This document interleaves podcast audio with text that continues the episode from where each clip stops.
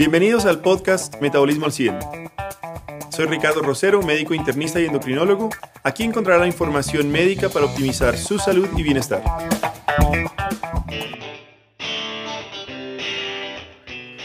Muy buenos días, muy buenas tardes y muy buenas noches a todos los que nos escuchan en este nuevo episodio de Metabolismo al 100. Volviendo a las bases, creo yo, volviendo a las bases, hoy después de, de, unos intentos fallidos ya sabemos que hay temas que, que, nos, han, que nos han dejado en veremos. Eh, y digo que volviendo a las bases porque nuevamente estoy... Estamos los tres mosqueteros. Caluca y Eder. Muy buenas noches mis hermanos. ¿Cómo están? Empezamos con Barranquilla. Un saludo muy especial para todos. Nuevamente muy contento de estar acá y retomar y como dice Ricardo, bueno, aquí estamos para, para volver a discutir unos temas muy importantes. Y creo que el de hoy también se va a prestar porque para algunas discusiones, porque es un tema también sobre el cual giran un montón de mitos. Calú, desde El Salvador. Señores, los tengo que saludar, darles el abrazo a todos, ¿cómo han estado? Nosotros muy bien acá desde San Salvador, El Salvador, el saludo cordial y encantado de estar en este nuevo episodio. Bueno, y aquí echando al agua a Yihá cuando me refería a que hay unos temas intocables porque cada vez que Yihá promete algo, sabemos que no lo va a cumplir. Sabemos que se va de viaje. Exacto, sabemos que comprometió recetas, eh, prometió no sé qué, últimamente prometió que la grasa y que nos iba a enseñar a hacer eso. Y nos dejó tirados, hermano. Yo no entiendo qué, yo, sí, no, puede ser mejor Miami que nosotros. No, pues Miami con nosotros, ¿no? Eh, ah, bueno, exacto, sí, señor, tiene razón. Pero bueno, nosotros estamos acá para... Yo creo que tenemos un buen tema y además aquí estamos tres expertos en eso. Yo soy más experto que ustedes en tema de grasa. Así es que, pues nada, el tema de ahora es, ¿será que el sancocho me da hígado graso? Ven acá, pero antes que todo es Hígado graso. ¿Por qué el hígado graso? ¿De dónde sale ese hígado graso? Y, seguro que todos nos hemos escuchado. el nombre técnico es esteatosis hepática. Y eso puede avanzar a una cosa que se llama esteatohepatitis y no sé qué cosa.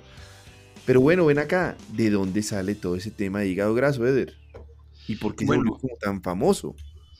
De, correcto, sí, seguramente muchos de nuestros escuchas han tenido la posibilidad de, oír acerca del hígado graso como una condición de salud eh, común eh, y muchas personas, digamos, han escuchado o han tenido acceso a información controversial. A mí me parece que el hígado graso, así como la obesidad, son como dos escenarios en los que se presta para que haya mucha información, desinformación, mitos y bueno, este es un espacio para, aclarar.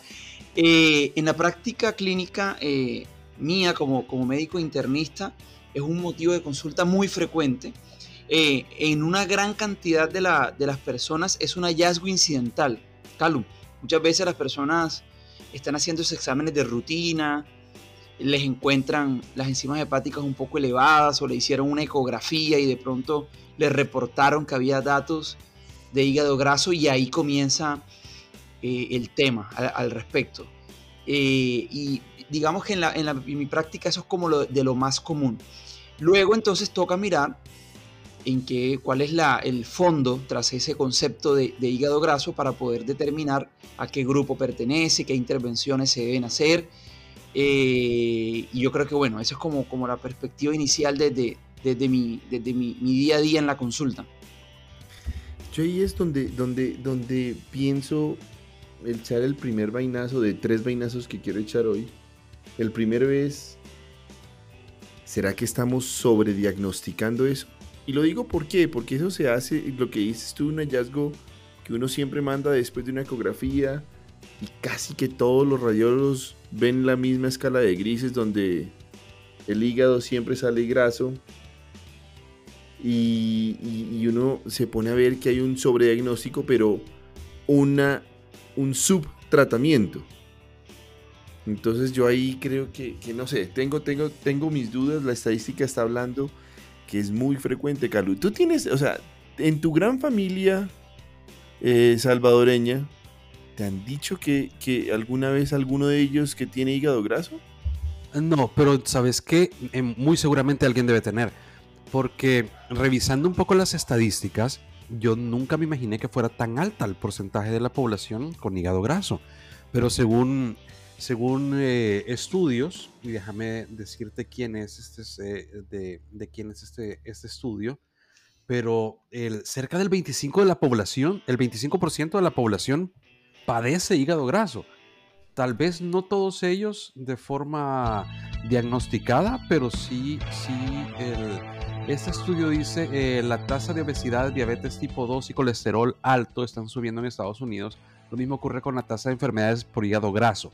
Es el trastorno hepático crónico más común en los Estados Unidos, donde el 25% de la población lo padece. Asimismo es el 25 al 32% se estima la prevalencia, o sea que estamos entre un cuarto y un tercio de la población mundial. Una de cada cuatro personas padece hígado graso. O sea, si estuviera acá Jiha o estuviera acá, ¿cómo se llama nuestro, nuestro Alba, el doctor Alba? O sea, oh. uno de los cuatro tiene hígado graso. Sí. Aquí viene lo mejor de todo, que, que, estamos hablando, como te decía, uno en 25, uno en 30%, o sea que entre nosotros puede también existir esa, ese, ese tema. Entre otros, uno puede tener hígado graso. ¿Y, y cómo se hace ese, ese, ese, hígado graso? Yo también pienso eh, que seguro uno de nosotros lo tiene. Ojalá, ojalá hacerlo como muy específico ese diagnóstico. Pero, pero, pero ¿de dónde sale ese tema que el sancocho da hígado graso? ¿Cómo así? ¿Qué piensan ustedes? ¿Si es así o qué tanto?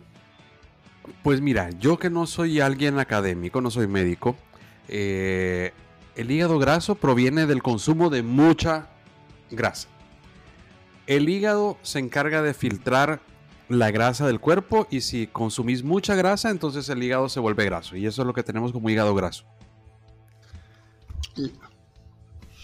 Cuenta, cuenta, cuenta.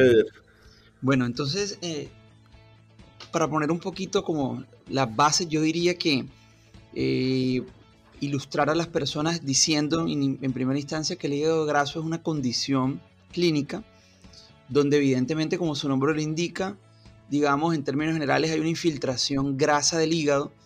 Eh, generalmente puede tener varias, varias causas, no necesariamente es por un exceso en el consumo de grasa, ahí nos metemos en un tema que tiene largo, mucho de largo y de ancho el tema de los tipos de grasa, saludables, no saludables, etcétera pero el, contexto es que hay una, en términos sencillos, una infiltración grasa que puede llevar a un estado de inflamación y posteriormente daño y, lesión de las células, de las células del hígado, que posteriormente eh, en algún porcentaje de las personas puede llegar a evolucionar a, problemas del hígado más serios, eh, como cirrosis hepática o algún tipo de cáncer de hígado. No en todas las personas evoluciona así, pero también hay que mencionar, porque yo pensé que Calu iba a decir algo al respecto de que en gran parte, eh, gran parte de las veces escuchamos que el hígado graso eh, relacionado al licor o hígado graso alcohólico, perdón, hígado alcohólico o no alcohólico,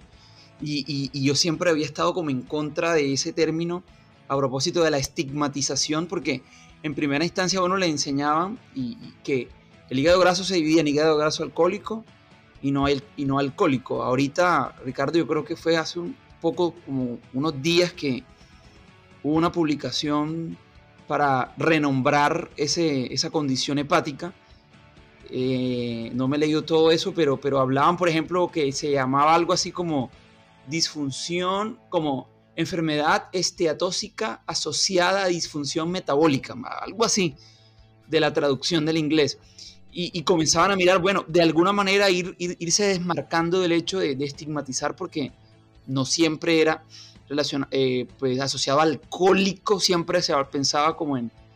Pero yo no sé, antes de que Ricardo nos ilustre, yo no sé si, Calu, ¿tú habías escuchado eso de hígado graso alcohólico y hígado graso no alcohólico?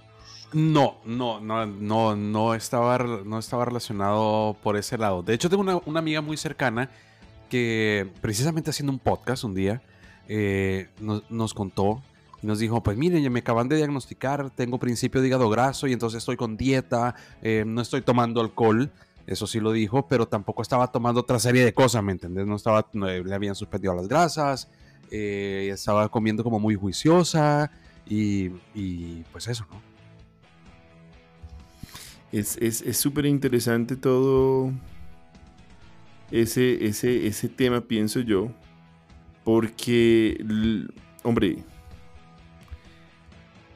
el hígado graso, su nombre, yo no sé qué tan, qué tan, qué tanta luz nos da a nosotros de la explicación per se.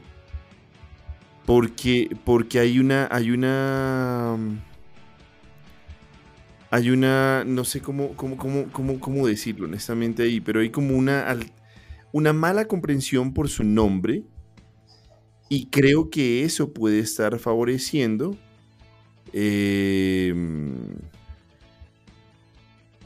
los, los, los, ¿cómo decir? Como, como, como la mala terapéutica que nos estabas diciendo con tu amiga. El hígado graso, obviamente por su nombre dice, hombre, tengo que dejar de comer grasa porque lo que comí de grasa lo estoy absorbiendo el hígado, por decir algo, o lo acumula así. Y resulta que lo más interesante de eso es que el hígado graso, claro, se llama porque su aspecto está caracterizado por vacuolas de grasa en el hígado, pero no es por temas directamente relacionadas de grasa. Luego es más relacionado con el exceso de carbohidratos. Luego este capítulo se llamará, según su editor, el sancocho de hígado graso, pero también podría llamarse la arepa de hígado graso o el buñuelo de hígado graso o el pan o la, hamburguesa o sí. Básicamente, pues, o la pupusa, pues, hermano, ya que estamos para El Salvador también. la pupusa y la arepa de huevo, Exacto, ¿por qué? Porque es que cuando uno tiene exceso de carbohidratos, eso empieza a cortarse para acumular. Y la forma donde más, la, forma como nosotros más albergamos los carbohidratos son en uniones de glicéridos, ¿cierto?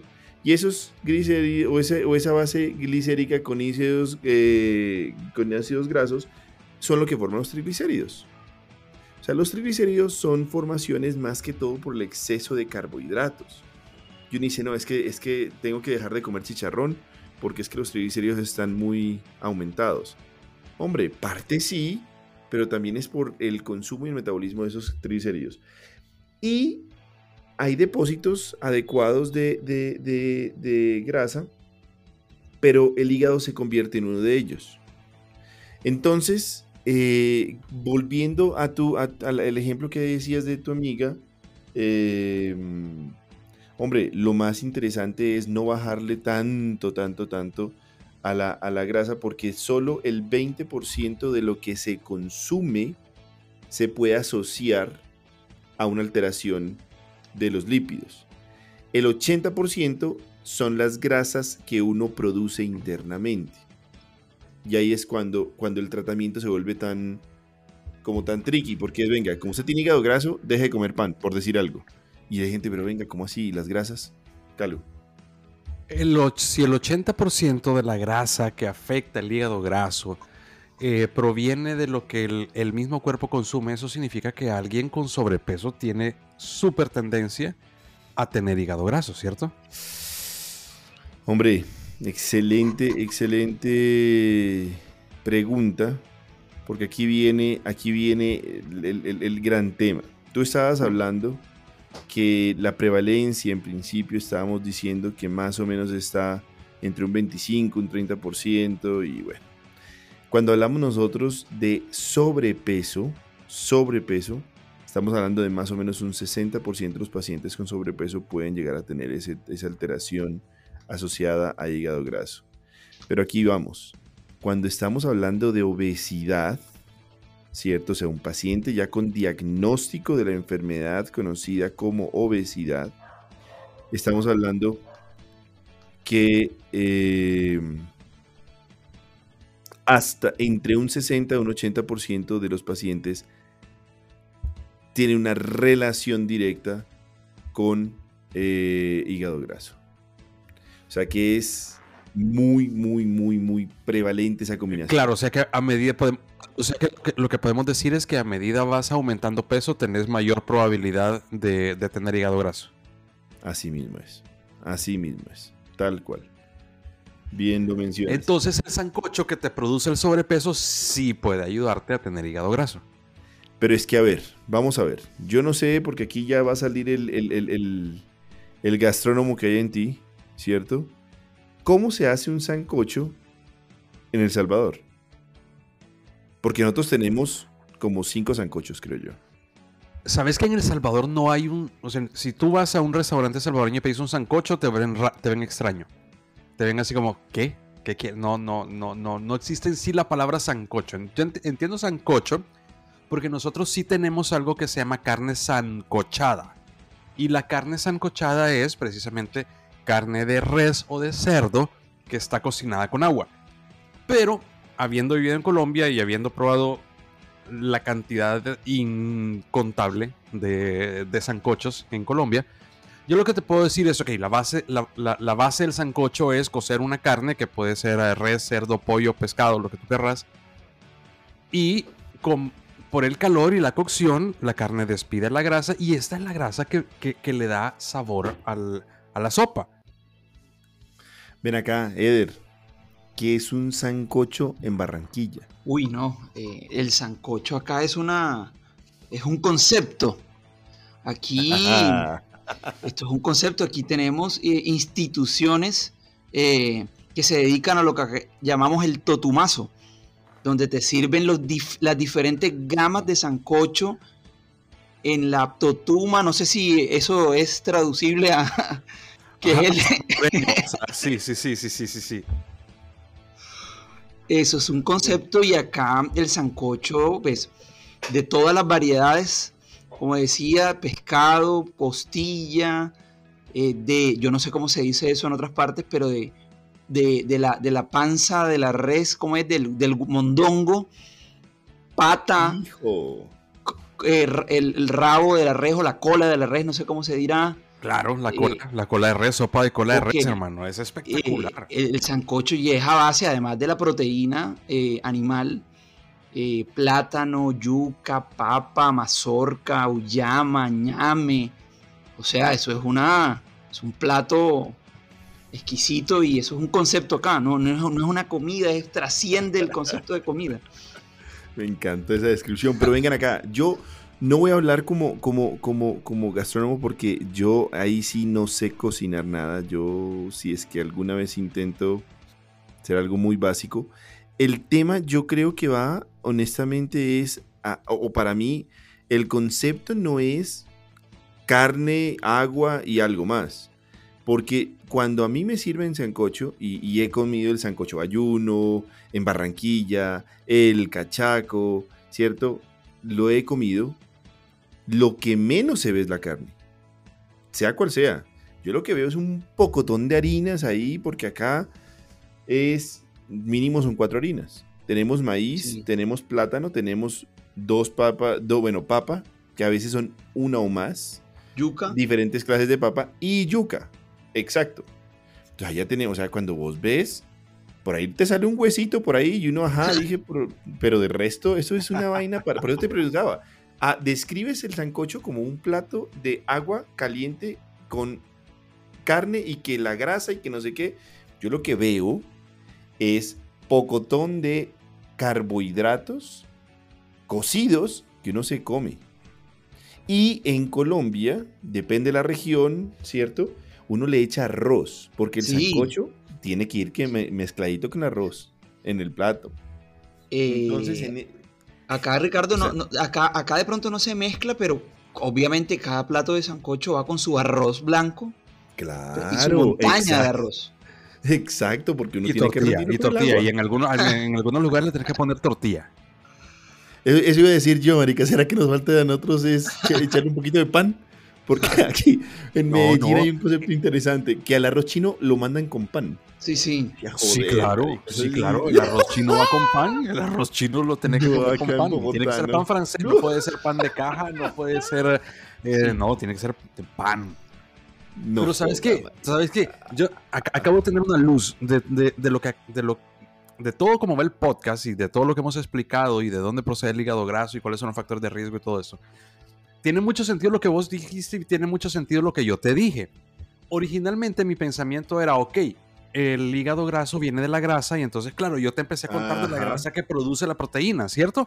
Pero tú hiciste la aclaración de, no, espérate, el hígado graso proviene de toda la harina y de todos los carbohidratos que están dentro del plato. Y entonces tiene muchísimo sentido que hagas la aclaración de que el, o sea, el, en sí el hígado, lo que podría producir hígado graso es precisamente la harina que lleva, que lleva el plato. En El Salvador no tenemos un plato que se llame sancocho pero tenemos una cantidad de sopas que son exactamente iguales a lo que acabamos de describir. Es así, yo me acuerdo de hecho eh, cuando estaba haciendo bioquímica, la rotación de bioquímica en la especialización de endocrinología, eh, mi profesora de bioquímica y genética y toda esa vaina llegó y dijo, venga para acá, ¿qué quiere hacer? La primera charla suya, ¿cómo la quiere orientar? Porque obviamente era una bioquímica muy orientada a endocrinología. Y me acuerdo perfectamente, dije, la carga genética, digo, la carga gastronómica de Colombia, ¿cómo afecta? Y entonces yo no sé, y, realmente no son tanto, bueno, los aztecas no, no, no, no, no, no, no es que le peguen mucho, pero sí más los muiscas eh, y algo los mayas, su gastronomía basada es en el maíz. Y cuando eso lo pasamos a Colombia, por regiones, lo único que abunda son los carbohidratos. Entonces, el plato de Bogotá, vos que viviste acá, Caluca, ¿cuál crees que sería el plato de sal, pues, como tal? La sopa de entrada, sí, la, la, sopa, la sopa, la sopa de el entrada. un, caldito, un, caldito de lo que. Ah, ok, ok, ok, ya te entendí, ya te entendí. Sí, sí, el ajiaco, el ajiaco cachaco. El ajiaco, exacto. ¿Y qué es el ajiaco? Papa como un berraco, más otro carbohidrato por ahí. Eder, ¿cuál sería ese plato full costeño, llamémoslo así? Y no vengas que con la vaina cartagenera que... No, no, la costa. No, pero es que aquí tenemos variedad, pero digamos... No, dame dos, dame dos. No, el, eh, No, porque es que, es que donde, me donde me digas a mí, no, no, no, es que la posta cartagenera no. Yo no veo esa posta así como tal. Pero digo, entonces la costa, la región atlántica, ¿cuál crees que serían esos dos platos que pueda favorecer? Uno, listo, perfecto. Pescado frito, patacones y arroz con coco. Ya, listo. ¿Eso qué es? Eso con un berraco y fritura. entonces vos te, vas a, vos te vas a pasto. Nosotros tenemos una cosa que se llama el frito pastuso. Todo el mundo piensa que es el cuy, pero el cuy no es, o sea, no es tan, tan, tan pastuso como si el, el frito. Y el frito es carne de cerdo y se lo sirve con crispetas y, platanito maduro. También lo mismo, cotufa o maíz pira o palomitas de maíz. Entonces, carne con palomitas de maíz. Así es, compadre. Así es. No, no, no. y te morís. ¿Cómo se llama? Frito pastuso. Frito pastuso. Es carne de res frita. Y lo vas a ver ahí en la foto. Te tiene que salir con, con, con maíz pira, pues. En el valle, la chuleta bayuna o el sancucho bayuno. La misma vaina y se la Es cierto, es carne con crispeta yuki papa. Así mismo es. Eh, están locos, están chiflados. En los, paisas, ¿qué más harina tiene una bandeja paisa? Imagínate. Exacto, entonces nosotros dependemos básicamente y por eso es que tenemos tanta carga en esas harinas y por eso creo yo que nosotros deberíamos tener inclusive mayor prevalencia en, el, en, estas enfermedades relacionadas con el hiperconsumo de carbohidratos, diabetes, hígado graso, obesidad, de hecho estamos muy altos, ¿no? Entonces, eso, ese es el punto y, y, vuelvo nada más como para cerrar la idea, por eso es que esa relación que sugiere que Calu en el título, se vuelve una realidad y no quiere ser estigmatización porque definitivamente no en ese programa no queremos decir el sancocho es malo, Simplemente le estamos dando una, como, como, como una advertencia para aquellos que les guste comer sancocho diario. ¿Qué ibas a decir, Eder? Em, no, antes de decir que el otro plato de Barranquilla. Tenemos la mejor comida chatarra de Sudamérica. Ah, eso. Ah, no, no, no, no, no, no, no, no. Ahí sí. Y, qué bueno que dijiste de Sudamérica porque en Centroamérica y Caribe yo creo que en comida chatarra ganamos. Ya no hay nada que supere las pupusas y los tacos. No, no. No, por supuesto que lo hay. Por supuesto Latinoamérica, correcto. No, no, no, no, no. Váyanse a, a, a, Curazao y Aruba. Ellos tienen un plato que es holandés y no me acuerdo el nombre. Pero esa vaina es papa la francesa. Le ponen mantequilla y queso fundido como queso cheddar y lo fritan. Esa vaina, mi hermano, la popusa es light al lado de esa cosa. Hmm. Y el arepe huevo también, ese es un ah. recreo, hermano, con esos manes de allá. ¿Sabes qué? Justo, esa semana, justo esa semana, y, continuando el tema, porque ya se puso, se puso interesante hablando de la gastronomía típica de cada país. Eh, justo esa semana tuvimos tenemos, tenemos porque todavía están acá, tenemos una visita de unas, unas gringas que vienen de la casa matriz de la empresa para la que yo trabajo. Y tocó llevarlas a comer, ¿no? Lo, lo, lo, típico, la típica cena de, de, trabajo, sí, va. Entonces me preguntaban, bueno, ¿cuál es la comida típica salvadoreña? Y obviamente pues, estaban las pupusas, los mariscos, la carne y todo esto. Y, y, y yo le decía, pero mira, eh, si vos haces un, barrido por los restaurantes donde va la gente, o sea, donde, donde está la gente comiendo y donde va la comida chatarra de Eder, en El Salvador, para que algo pegue, tiene que tener dos características. Puedes comer lo que sea, pero tiene que tener dos características. La comida tiene que tener grasa y la bebida tiene que echar burbujas. Y entonces, eh, por ejemplo, los he, probado un plato. Todo, muy genérico. muy genérico. quizás el, único otro lugar donde lo he probado, y tengo que decir que es muchísimo mejor que en El Salvador, fue en Kenia, en Nairobi. Probé un plato de mariscos empanizados. Muchísimo mejor que el plato del Salvador. Y, el plato del Salvador es espectacular porque es una. Es, se llama un volcán de mariscos. Entonces es un. Te, te sirven una, una bandeja y están una cantidad de mariscos empanizados y fritos. Y aquí tenés mejillones, tenés camarones, tenés cangrejo, tenés pulpo, tenés pescado y tenés... Eh, se me queda tal vez uno más. Pero todo esto empanizado, pasado por huevo, harina, frito, servido en una cama de papas fritas y yuca frita. Es espectacular. De hecho, a Isabela, mi hija mayor, probó este plato y, y, ahí le empezaron a gustar los, el pulpo. Decime una niña de 8 años que cuando llega su cumpleaños y le decís que querés comer y ella te dice pulpo. O yo no conozco ninguna otra niña de 8 años que, que pida pulpo para su cumpleaños, ¿me entendés? Y es espectacular. Alguien de, de Nairobi, tal vez. otra, otra cosa importante es que eh, la cuestión relacionada al licor, ¿no? no eh, como yo mencionaba al principio, eh, siempre ha habido esa tendencia a dividir la enfermedad de la esteatosis hepática en la relacionada al consumo de licor y la no relacionada al consumo de licor. Y eso también abre una, una cuestión, Calu, por ejemplo, de cómo entonces el licor va a favorecer la presencia de hígado graso, porque de hecho la, la clasificación tradicional se separa ahí. ¿Será que la persona tiene un consumo excesivo de licor o, tiene una susceptibilidad mayor al consumo de licor y cómo el metabolismo del, licor a nivel del hígado comienza a afectar la célula hepática y comienza a ver esos cambios eh, en la estructura del hígado que hacen, pues, como tal, eh, o que contribuyen a la formación de la esteatosis o de la formación grasa. Es decir, que yo creo que eso va un poco con lo que Ricardo decía, que el concepto de hígado graso no necesariamente hace alusión al tema grasa, hay otros factores, el consumo de carbohidratos, eh, el exceso de carbohidratos, el tipo también, y el consumo de licor. Entonces, eso también va aterrizando un poco a lo que a los factores que debemos tener en cuenta. Eso por un lado. Y por otro, yo quería eh, también mencionar o, abrir un poquito la panorámica hacia la relación que hay con la, el sobrepeso y la obesidad frente al hígado graso. Eh, por ejemplo, Calu, ¿tú, tú piensas que una persona eh, delgada, digamos, con una composición corporal adecuada, puede tener hígado graso o es solamente algo ligado al, de entendiéndolo que está relacionado a esto, todo este proceso también metabólico, inflamación y demás, o será que la obesidad y sobrepeso es lo que trae consigo hígado graso?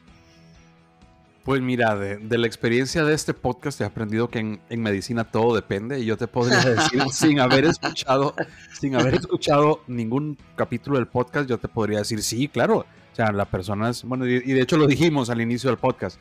Eh, una persona con, sobre, con sobrepeso y con obesidad, pues tiene mayor, mayor probabilidad de sufrir hígado, hígado graso. Pero estoy seguro que tu pregunta iba por otro lado. Sí, no, porque, porque siempre eh, no, no siempre, pero digamos una población importante de, de, las personas tienden a pensar que de pronto el hígado graso es una condición que solamente está ligada a, los pacientes con sobrepeso y obesidad, ¿verdad? Y, no, es, y, no, y no, no siempre es así. Yo tengo una pregunta. Ustedes que están en dos lugares diferentes, tú estás, en Barranquilla y Ricardo está en Bogotá. ¿Hay mucha diferencia entre la prevalencia de hígado graso en Barranquilla y en Bogotá? Eh, no hay un estudio que nosotros podamos hablar demográficamente la diferencia entre, ¿cierto? En Colombia por lo menos no. Tenemos nosotros una prevalencia general que sí hay unas, sí hay estudios que muestran mayor patología hepática, ¿cierto? Y gastroenterológica que termina siendo eh, Boyacá y Nariño.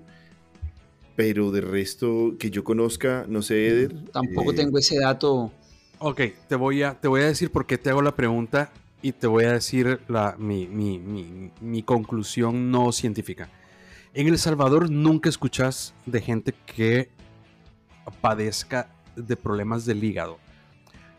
Hay, de hecho mi abuela, mi abuela murió de, de, de cirrosis y es como la principal, la principal enfermedad que tú escuchas en El Salvador asociado a problemas con el hígado. Y pensé, pensé que iba a ser el mismo caso en Barranquilla y no tanto en Bogotá.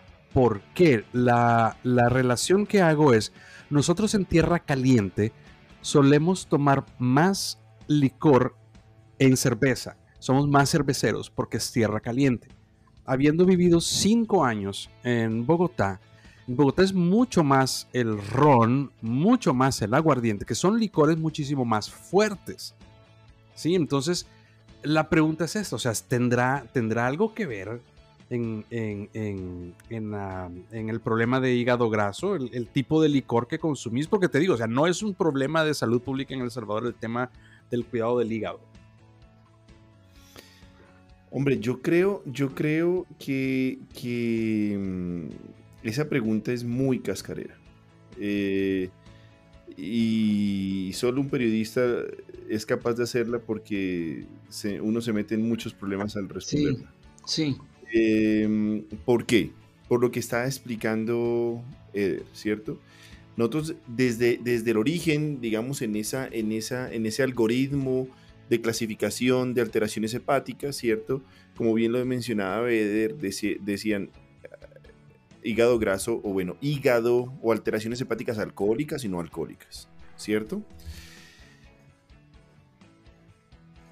Cuando uno habla de eso, evidentemente si vos decís, hombre, vení, el tipo de alcohol y estás hablando del tipo y la cantidad, uno debería meterse en la patología de, con características alcohólicas o de origen alcohólico, que también tiene un aspecto morfológico de vacuolas, pero que tiende a ser más fibrosis. Versus que el hígado graso puro, que no se relaciona a consumo de alcohol, es, puede llegar a ser eso, pero más larvado. ¿Listo? Entonces, eh, por esa misma definición, yo diría no. Pero como bien dices, si ya cada vez te vuelves más internista, todo depende. Y yo no creo, y yo no creo, y aquí voy a dar ese concepto 100% personal, yo no creo que el consumo de bebida uno lo debería eh, contemplar en el hígado graso, por lo que acabo de decir. porque estamos hablando de cantidad y tipo, hay un gramaje especial para daños, pero sí por la relación que tiene el, el, el, el alcohol, ¿cierto?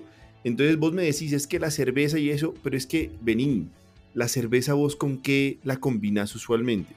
Y ahí es donde yo digo, porque hay tragos que se combinan más. Ajá. Eh, que combinan diferente. Y yo hablo eso, pero me, me, abstengo mucho, y aquí voy a pedir colaboración de mi amigo Eder, me abstengo mucho de decir lo que digo cuando tengo un paciente costeño. ¿Por qué? Porque en principio, cuando uno habla de unos tragos rápidos, se, se asocia mucho a consumo de grasas y harinas. Entonces vos decís ron, aguardiente, cerveza, fritada, comida rápida, ¿me entiendes? O sea, como que lo combinan. Y más porque tenemos esa concepción que la grasa nos ayuda a no emborracharnos más rápido. Entonces vivís comiendo. Entonces casi que te metes un shot de y comes y comes y comes y comes y comes. Pero hay unos tragos que son los tragos lentos, que son unos tragos más charlados, en donde se combina usualmente con algún tipo de grasas que inclusive podrían ser buenas, como puede ser un vodka, como puede ser un whisky. Y usualmente se combinan tal vez con cierto tipo de, carnes embutidos o preservadas o quesos eh, o aceite, ¿cómo se llama esto? Eh, olivas y todas estas, este, este, aceitunas, perdón, y todas estas cosas. Entonces, en ese orden de ideas, uno puede cambiar de variancia. ¿Por qué digo que me abstengo del costeño? Porque el costeño puede tranquilamente combinar whisky con el huevo. Entonces, hay, hay Es mi percepción. ¿Es así o no es así? Aguardiente, aguardiente con tortilla. Exacto. Uno ve el whisky en, en, en, la playa ahí y le meten de todo, compadre. O sea que por favor aclare esto. El, el, prototipo del costeño tradicional es probable que sí. Eh, que aquí lo que hay, aquí se toma de, vinos y si, tienes, eh, yo no sé, Ricardo, el, vino cariñoso de las que le regalan a uno los... el de cajita también. ¿Cuál es el vino cariñoso? ¿Qué es esa vaina? Es un espumoso, de hecho. ¿Y por qué se llama el vino cariñoso? No, ¿Sí, claro o qué? No. No. Oye, si no, sí, eh, aquí se toma lo que haya eh, y, se come lo que haya. El costeño convencional. Yo casi no, no, no, le, no le jalo al, licor como tal, eh, pero, pero sí, aquí es lo que hay.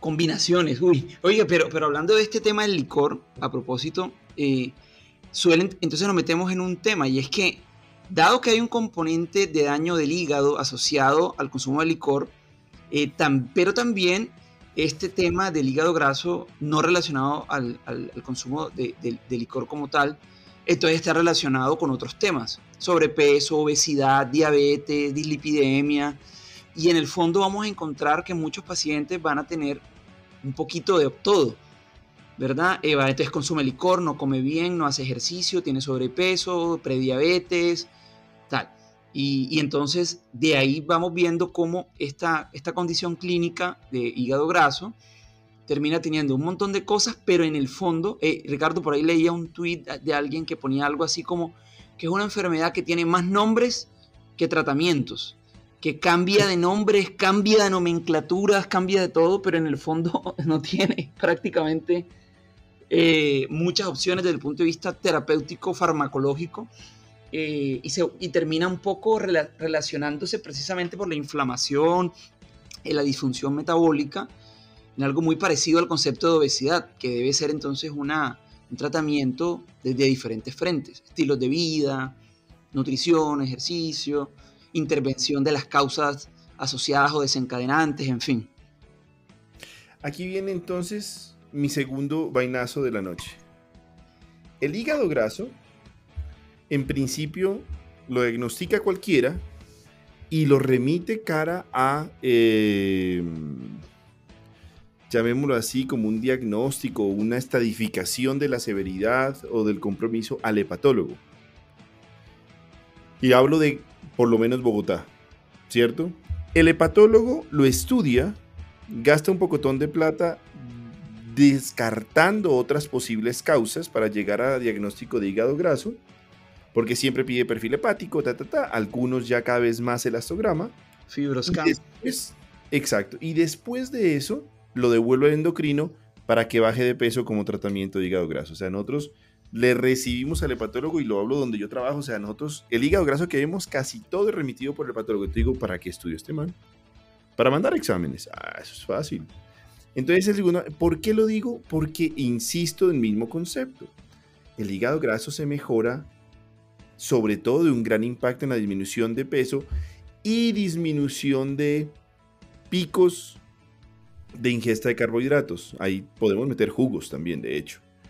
Em, y en cuanto a, a, la terapéutica, sí, ahorita aprobados para hígado graso como, como indicación de manejo directo, no hay, no hay. Hay medicamentos que pueden ayudar a los demás desencadenantes están las estatinas, está la metformina, está la el GLP-1, inclusive antioxidantes, el resveratrol, la vitamina E, la vitamina D, que ayudan a disminución la, la, disminución de, de, ¿cómo se llama? De, de, factores que acumulan, pero un factor directo para el hígado graso solo conozco hasta el momento. Bueno, hay dos estudios que son muy interesantes que están apuntándole directamente al hígado graso, pero uno de ellos es la combinación de estrógenos tipo E2 y GLP-1 que quieren ir justo a esa, alteración. ¿Y es por qué? Porque metabólicamente hablando, las señales del hígado son muy afines a las señales de la grasa. Entonces, el momento que aumenta grasa, pero corporal, no de ingesta, sino corporal, ahí mismo como que se recupera esa, esa amistad perversa del hígado y se convierte en hígado graso. Y de ahí a lo que tú querías mencionar, y me parece muy importante, que no solo el gordito o el sobrepeso o el sedentario hace hígado graso, porque un flaco barrigoncito, la grasa visceral es lo que más se relaciona a hígado graso. Luego, medición de grasa visceral nos puede dar una indicación temprana de hígado graso. Ya hay un estudio interesante que se hizo inclusive midiendo grasa visceral y la correlación con puntos ROID por densitometría, en donde muestra la relación. Es muy fuerte. Entonces, ¿qué es lo que deberíamos hacer? Disminuir consumo de grasa, disminuir niveles de estrés y, buen, y favorecer el buen sueño y aumentar musculación. ¿Para qué? Para que esos carbohidratos guardados se empiecen a gastar vía ejercicio y yo empiece a eliminar toda esa forma de óxido.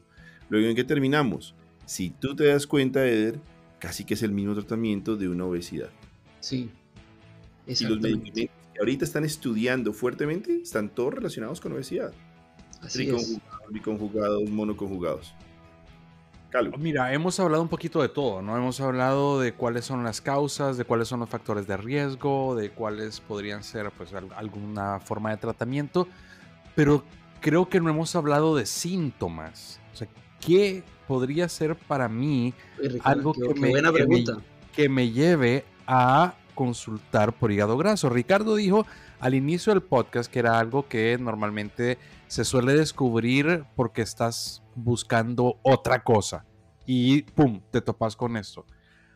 Pero eh, si sos una persona común y corriente como yo, sí, yo me considero una persona pues bastante corriente, o sea, tengo mis hábitos negativos, pero también tengo un montón de positivos y te podría decir, tengo muchísimo más positivos que, que negativos. Trato de comer ahora, no me salto comidas, trato de comer balanceado, el fin de semana me hago mi asado. No, te eh, vendas tanto, no te vendas tanto que nadie se va a casar con vos. Vos estás casado, ya, no te vendas tanto.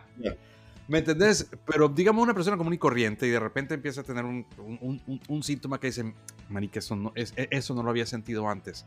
Eh, ¿Qué? ¿Qué es algo que podría llamar la atención y decir, mírate el hígado? Bueno, de la parte mía te cuento que eh, en la literatura hablan, hablan de cansancio, debilidad, una, molestia o, o disconfort o dolor la parte alta derecha del abdomen, donde está ubicado el hígado, pero realmente nada de eso. El hígado graso usualmente es asintomático. Y, incluso a veces el paciente viene por un dolor abdominal, ¿verdad? Le hacen la ecografía, hígado graso. Yo le digo, vea, sí, tiene hígado graso, pero esa no es la causa del dolor. Eh, O lo otro, Carlos, es que de pronto se hace un chequeo médico con exámenes y de pronto las enzimas hepáticas en sangre le salen un poquito altas, ¿verdad? Y a partir de ahí, bueno, vamos a buscar la causa y pum, le encuentra el hígado graso. Y eso no siempre ocurre porque a veces las pruebas, hay unas pruebas de hígado que se hacen en sangre y pueden salir normales y el paciente tener hígado graso. Entonces tampoco se relaciona directamente que esté elevado con que tenga hígado graso o con la severidad del hígado graso. Entonces usualmente es una, es una situación clínica que pasa desapercibida. Y síntomas, si los presenta, son inespecíficos y no son así, eh, nada que uno pueda estar seguro a que, que corresponda a la enfermedad. Barro, barro. Hoy, hoy, hoy se vino, hoy se vino Caluca así con su de, así que quiere uno verlo con sangre. Esas preguntas difíciles. No, no, yo, siempre estoy así. Siempre estás así, siempre.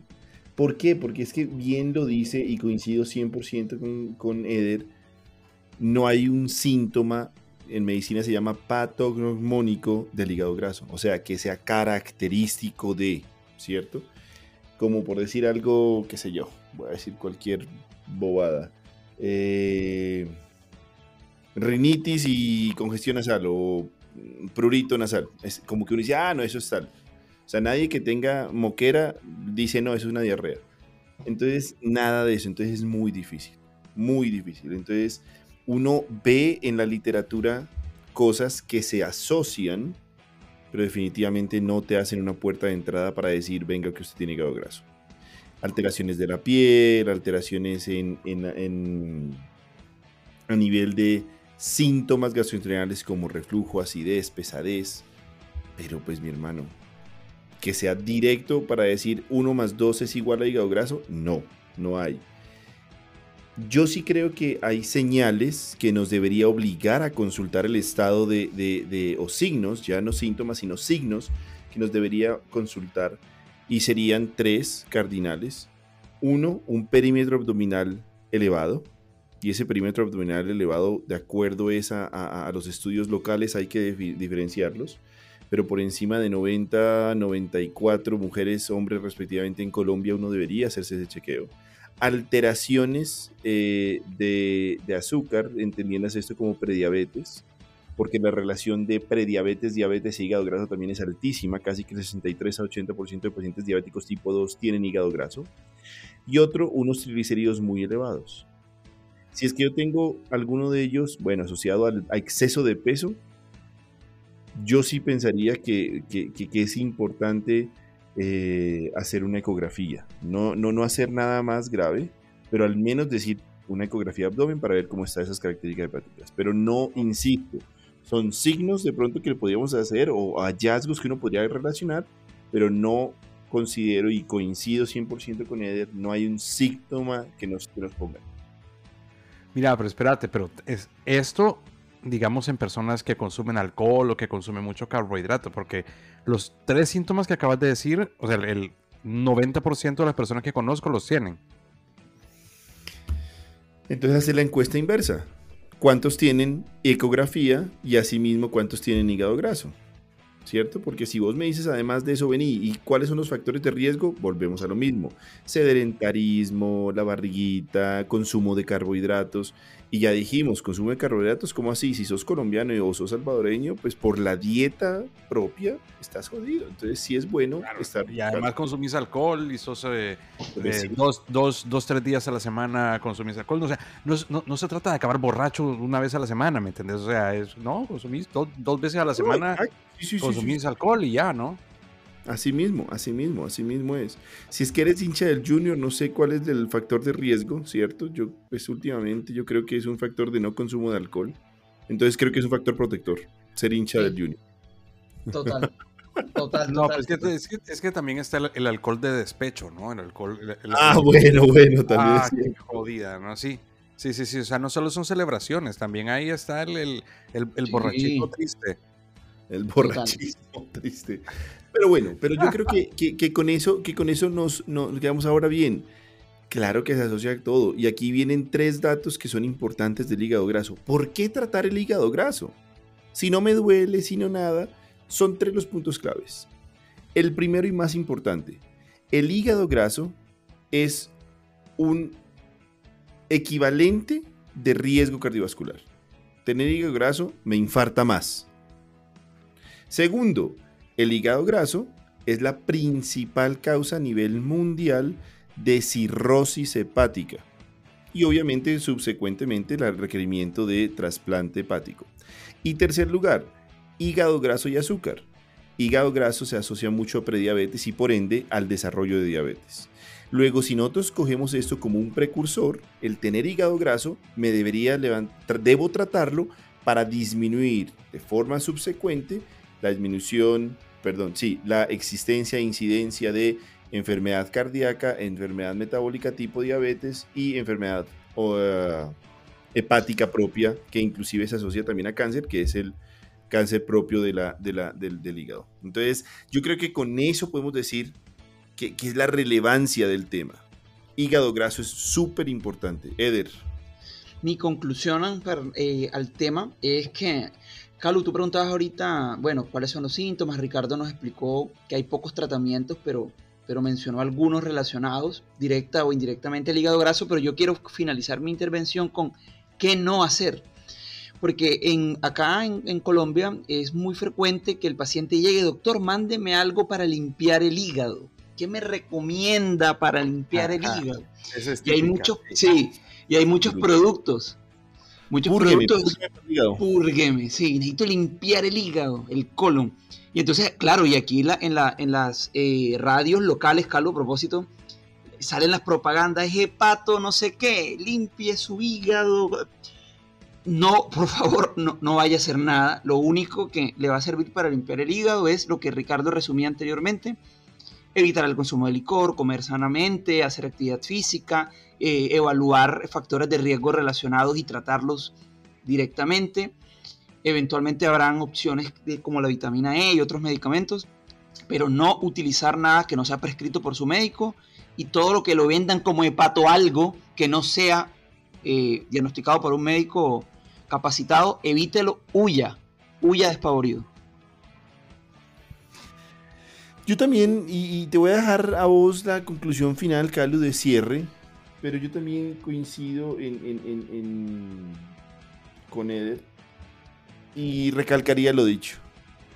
El hígado graso es el primer signo de alarma de enfermedades cardiometabólicas en potencia.